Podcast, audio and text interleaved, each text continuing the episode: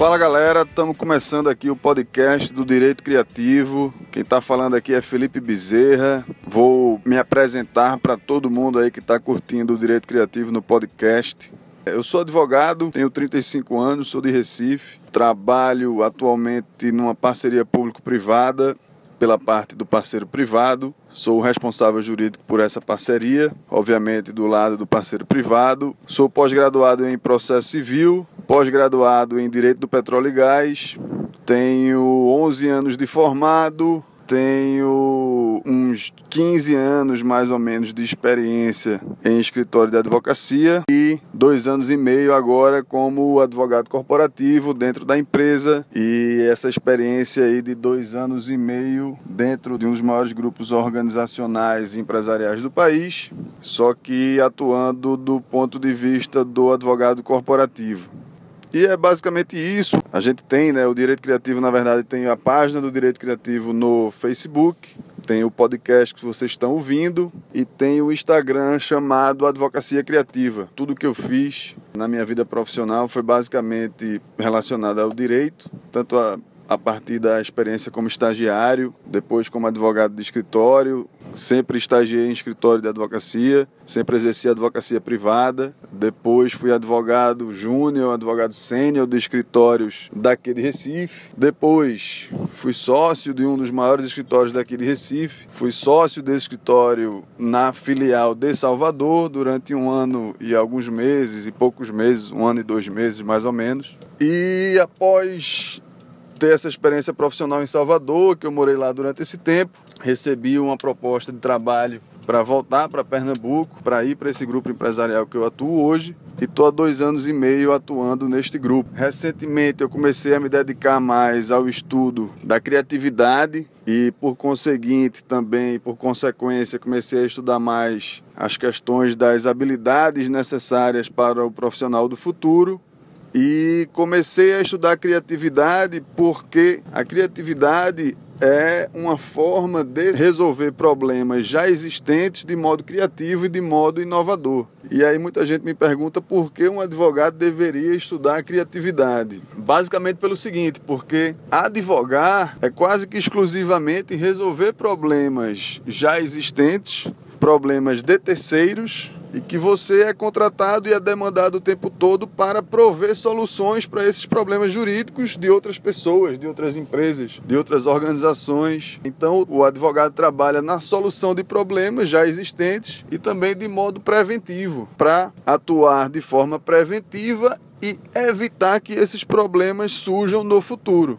Então, como o exercício da advocacia está bastante ligado à solução de problema, na minha vida profissional eu sempre tive essa facilidade e essa habilidade em realmente resolver problemas. Acredito que em função disso tive um desempenho profissional satisfatório, adequado, bem sucedido e sempre tive essa habilidade de encontrar algumas soluções quando outros profissionais, outros colegas não encontravam. Então eu quis aliar já o conhecimento jurídico, fruto da minha experiência profissional, com o conhecimento de um ramo não ligado ao mundo jurídico, o ramo da criatividade e com isso eu iria aumentar o meu repertório para conseguir resolver problemas de modo mais eficiente, mais rápido, mais eficaz e de forma criativa, realmente. Porque uma das coisas que me incomoda na organização que eu trabalho é que ao lidar com várias pessoas de várias áreas do conhecimento, de várias formações, por exemplo, o advogado interno, o cliente dele é sempre a empresa no qual ele trabalha. E aí, todas as áreas das empre dessa empresa demandam soluções para o advogado. Então, a área comercial, a área de operações, a área de sustentabilidade, a área de contabilidade, a área de vendas, a área de relacionamento com o cliente, a área de direito do consumidor, a área de direito administrativo, a área de relacionamento com outras empresas. Então está todo mundo sempre procurando o advogado para que ele solucione problemas ou para que ele evite que esses problemas apareçam. E aí, retomando o assunto, o que me incomodava é que ao surgir um problema nestas outras áreas, em regra, mas não necessariamente toda vez, obviamente, as pessoas vinham com um problema para a área jurídica na esperança de que o advogado ou o departamento jurídico pudesse solucionar o problema. É como se houvesse meio que uma passividade das outras áreas de dizer assim, não, ah, surgiu o problema, o problema é com o jurídico. Mas obviamente isso não deve ser assim, né? As outras áreas devem atuar para que os problemas sejam resolvidos nas suas áreas respectivas e que o jurídico seja um apoio, seja um instrumento, seja uma ferramenta de solução de problema, mas todo problema, obviamente, depende do conhecimento específico e técnico dessa área na qual surgiu o problema. Então, tem que ser sempre uma atuação conjunta do jurídico com as outras áreas, para que sempre haja a solução e para que os problemas sejam enfrentados da melhor forma possível. E aí, por perceber que nas empresas isso em regra acontece, isso não deve acontecer, para que as empresas sejam mais proativas, sejam mais solucionadores de problemas, foquem realmente na solução do problema, é necessário que as empresas utilizem o advogado como um parceiro na solução e não como o provedor da solução. E aí, pensando nisso, na empresa na qual eu trabalho, eu quis sempre estimular e desenvolver essa prática de solução de problemas e de influenciar as pessoas para que elas, por si próprias, fossem capazes de resolver os problemas. Porque quando a gente começa a estudar criatividade, a gente vê que na verdade é isso mesmo. Todo mundo tem a capacidade de resolver problemas. Todo mundo tem a capacidade de ser criativo. Basta estudar, basta se dedicar com afinco na solução de problema, entender o que é o problema entender qual solução é esperada e qual é a mais adequada para aquela determinada solução, e assim você consegue desenvolver o seu trabalho, resolver os seus problemas, enfrentar as oportunidades que vão surgir na sequência, em conjunto com a área jurídica, ou não. Ou você pode resolver o problema, encontrar a solução, ter a solução testada e pedir uma opinião do jurídico para que o jurídico valide ou complemente, dê uma melhorada naquela solução, mas que a solução seja testada, provada ou encontrada pela área específica. Então eu queria e quero e tenho feito isso, desenvolver nas outras áreas, nas pessoas com quais eu me relaciono dentro da empresa, essa capacidade de solução de problemas, estimulá-las a fazer isso com mais frequência e com mais eficiência e eficácia, obviamente, e aí eu disse: não, eu vou estudar criatividade para que eu consiga transmitir a minha mensagem de um modo mais racional, de um modo mais didático. E acho que venho fazendo isso com clareza, assim, e com bastante êxito. As pessoas reconhecem isso e eu vejo que no dia a dia elas estão se tornando cada vez mais solucionadoras de problema e isso engrandece a pessoa, isso melhora a autoestima, a pessoa passa a trabalhar com mais é, foco, com mais dedicação, com mais vontade de resolver outros problemas, porque quando você começa a resolver problemas de forma constante, de forma diuturna, isso vira meio que um vício, né? E aí você resolve um problema, você, como tudo na vida que requer prática, requer estudo, requer dedicação, você de início vai resolver problemas menores, problemas menos complexos. E depois, com a experiência adquirida na solução de problemas, você vai perceber que você é capaz de enfrentar problemas maiores, desafios maiores e isso vira meio que uma competição interna de você com você mesmo e você vai mostrando aos seus colegas de trabalho que você consegue resolver problemas maiores, problemas que a princípio seriam mais complicados, mas que com a prática você vai fazendo com que eles fiquem mais simples. E ao estudar isso e começar a ensinar isso internamente, eu, eu vi que eu poderia me utilizar dessa habilidade que eu já tinha para ajudar as pessoas do lado externo da empresa, do mundo externo. Então vamos aproveitar o background que eu já tenho, os anos de conhecimento que eu tenho, nos escritórios que eu trabalhei, nas causas em que eu atuei, nas empresas nas quais eu trabalhei, nas empresas nas, para as quais eu fui advogado contratado e consegui resolver problemas, consegui encontrar soluções, tanto do ponto de vista do processo judicial, né, do ponto de vista do contencioso, e também atuando no direito empresarial para evitar problema, mesmo não tendo o contencioso instaurado ainda, você assessora um cliente, provê uma solução e você adquire a experiência da área do cliente, né? Porque para advogar com eficiência e com maturidade e para realmente encontrar uma solução para um determinado cliente, você tem que entender do negócio do cliente. Você não pode entender apenas de direito, senão você não consegue solucionar o problema do cliente. Isso é fato. O cliente chega no seu escritório e lhe traz uma demanda, lhe traz um problema. É preciso, antes de tudo, entender do negócio do cliente para depois entender o problema, porque só a partir disso você vai fazer conexão e combinatividade do que é o negócio do, do cliente o que é o problema que ele está enfrentando e qual a solução jurídica mais adequada para aquele determinado problema. Então, foi que eu vi. Eu já tinha também uma experiência não muito grande, não muito larga, de não muito tempo de ensinamento. Eu tinha sido monitor na faculdade, eu fui professor universitário durante um certo período aqui em Recife também, e queria aliar essa facilidade que eu tenho no ensino para passar a experiência de ensinamento e de aprendizado para com quem eu falar, para o público com quem eu puder interagir, de não ficar uma coisa só interna no âmbito da empresa, mas uma coisa externa, para que eu pudesse diversificar a plateia, diversificar o público-alvo e ajudar na vida das pessoas, realmente tornar as pessoas mais capazes, mais qualificadas, mais aptas a resolver problemas e assim melhorar de vida constantemente. Porque quando você passa a estudar direito, a exercer a advocacia, a estudar a criatividade, a exercer a criatividade, e você passa a constantemente resolver mais problemas, você percebe que os desafios da sua vida profissional e pessoal vão sendo cada vez maiores. E aí você começa a se dedicar com mais afinco para dar conta desses desafios.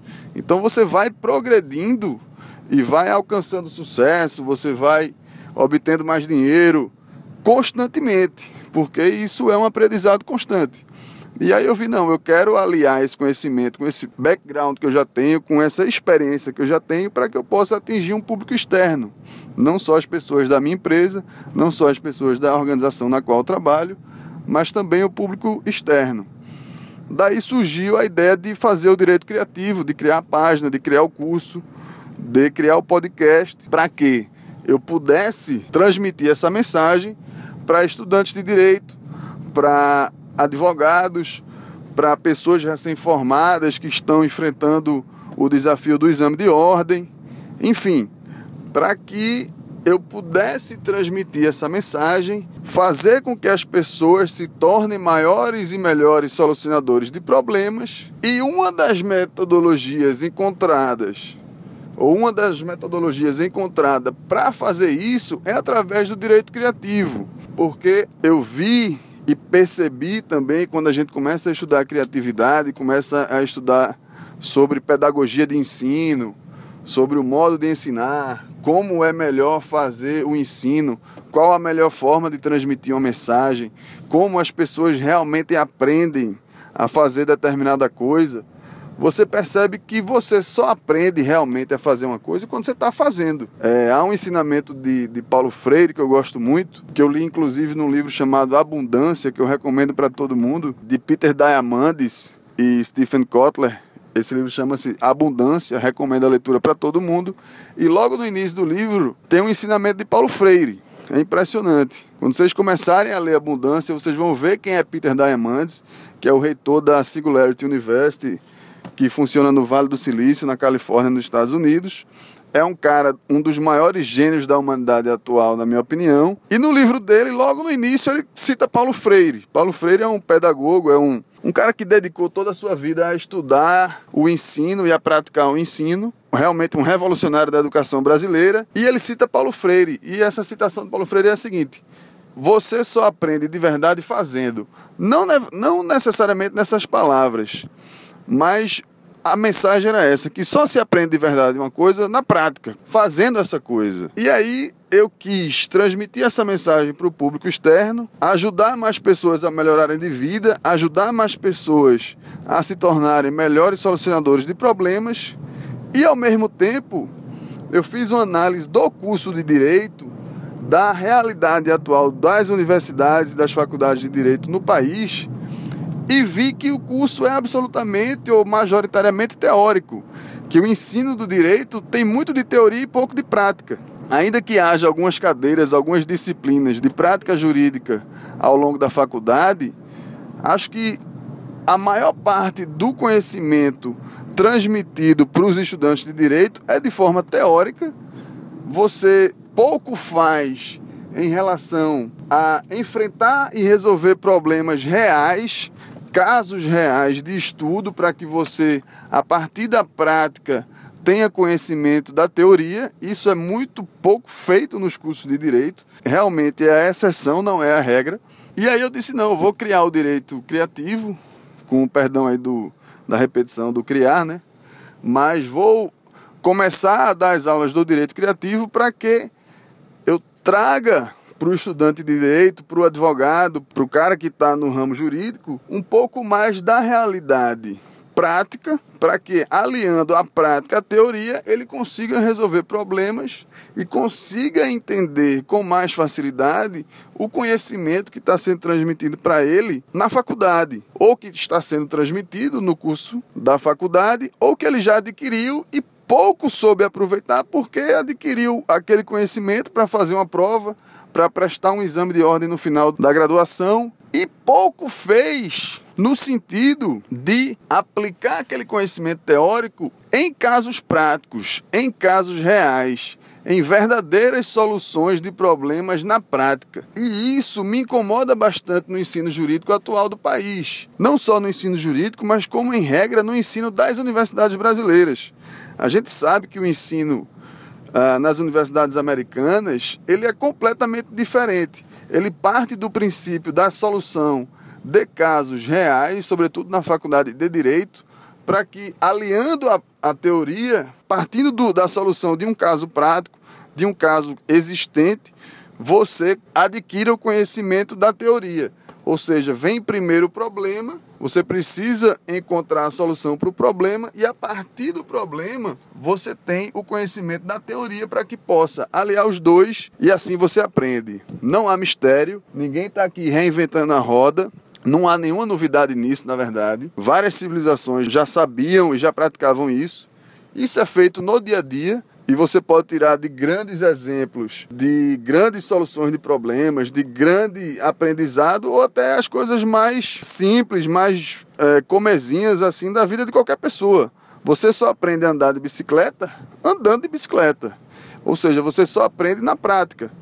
Você só aprende determinada arte marcial fazendo e praticando aquela arte marcial. Por mais que você leia 20 livros sobre andar de bicicleta, como pedala, como se equilibra, ou por mais que você leia 10 livros sobre determinada arte marcial, você só aprende a andar de bicicleta e a arte marcial fazendo, praticando. E assim é em qualquer área do conhecimento humano. Se você pegar toda a teoria do que você viu na escola sobre matemática, e você não utilizar matemática para resolver problemas reais da sua vida, das suas finanças, exercícios que o seu professor passou para você na aula de matemática, se você não conseguir aliar aquele conhecimento teórico com a sua vida prática, com questões financeiras, questões de cálculo, de engenharia, de arquitetura, enfim, qualquer questão que envolva matemática, você vai aplicar aquela teoria para resolver problemas reais. Só assim se aprende. Português da mesma forma, é, qualquer tipo de disciplina que você venha estudar é igual, não tem diferença. Você só aprende resolvendo problemas reais.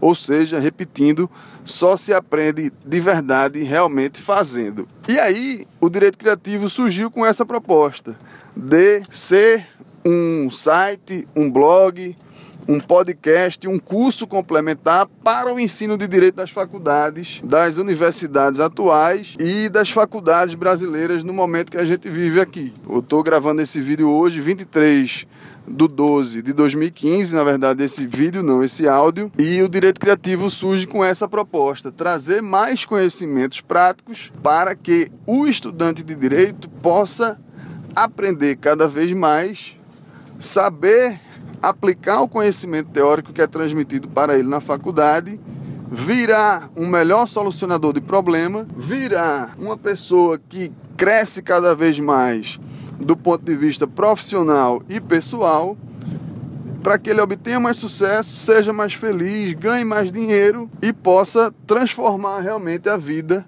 do estudante de direito. Então essa é a proposta do direito criativo. Estou aqui finalizando o primeiro áudio.